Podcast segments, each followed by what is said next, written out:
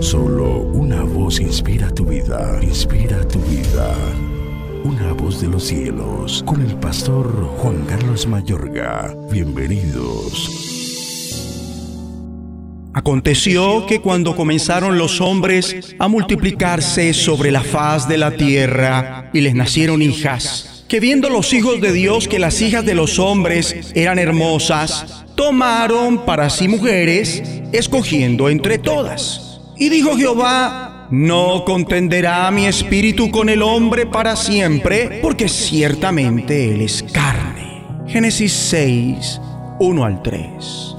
El pecado ultraja a tu creador. He aquí el impacto instantáneo que causó la cohabitación ilegítima, por ende asquerosa, desenfrenada, desnaturalizada y monstruosa, descrita en los versículos 1 y 2 sobre el mismo Creador. Como primera medida, Dios dice, no contenderá mi espíritu con el hombre para siempre. Mejor dicho, mi espíritu no permanecerá en el hombre para siempre. Dios se disgustó por la cohabitación y por los hijos producidos por esa unión, los descritos en el versículo 4. Leo para ustedes, había gigantes en la tierra en aquellos días y también después que se llegaron los hijos de Dios a las hijas de los hombres y les engendraron hijos. De manera tal que dicha copulación prohibida en sí resulta ultrajante para Jehová, más que el hecho de que produjera hijos híbridos. Dicho con otras palabras, la ofensa es tan horripilante que resulta inaceptable y por ende imperdonable. El Creador lo que quiere decir es, mi espíritu no gobernará en los hombres para siempre, son carne y no cesan de vagar.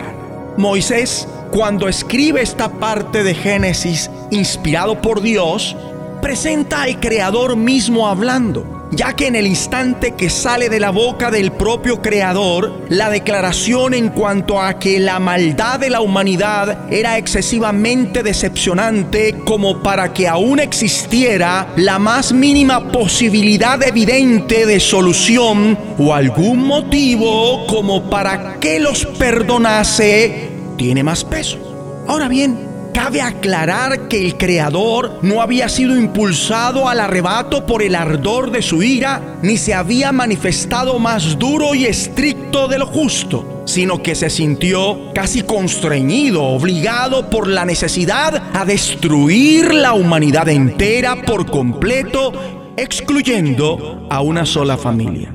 Leo en el versículo 3 nuevamente, porque ciertamente Él es carne esto nos suministra los motivos decisivos que hay detrás de esa declaración en la que el Creador da por perdida la humanidad existente, incluyendo al linaje de Sed y excluyendo la familia de Noé.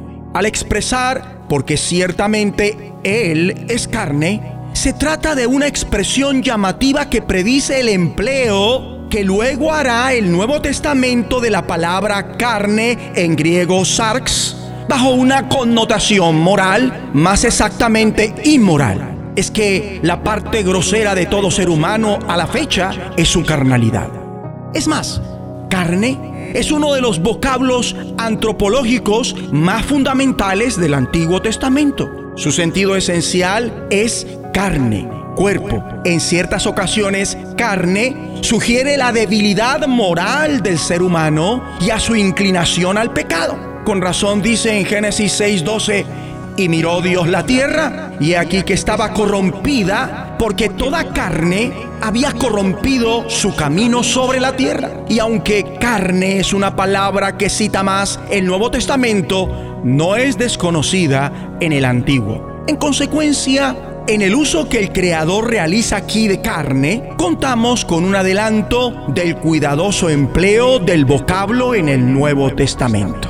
De nuevo, la lección es que si los seres humanos no mantienen la carne crucificada con Cristo, sin duda alguna están abriendo las puertas de sus vidas a las trampas satánicas, como por ejemplo cuando el casado de forma arbitraria se niega sexualmente a su cónyuge, este invita a la tentación por parte de Satanás. Ahora, darle lugar al diablo fue lo que aconteció a escala mundial en Génesis 6, el efecto de lo cual fue una esclavitud plena de la humanidad a los espíritus inmundos y su desenlace el juicio del diluvio.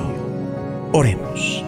Dios Padre, te alabamos, porque un momento será tu ira, pero tu favor dura toda la vida. Ayúdanos a vivir preparados esperando a tu Hijo, al cual resucitaste de los muertos, a Jesús, quien nos libra de la ira venidera. En Cristo te lo pedimos. Amén. La voz de los cielos, escúchanos, será de bendición para tu vida. bendición para tu vida.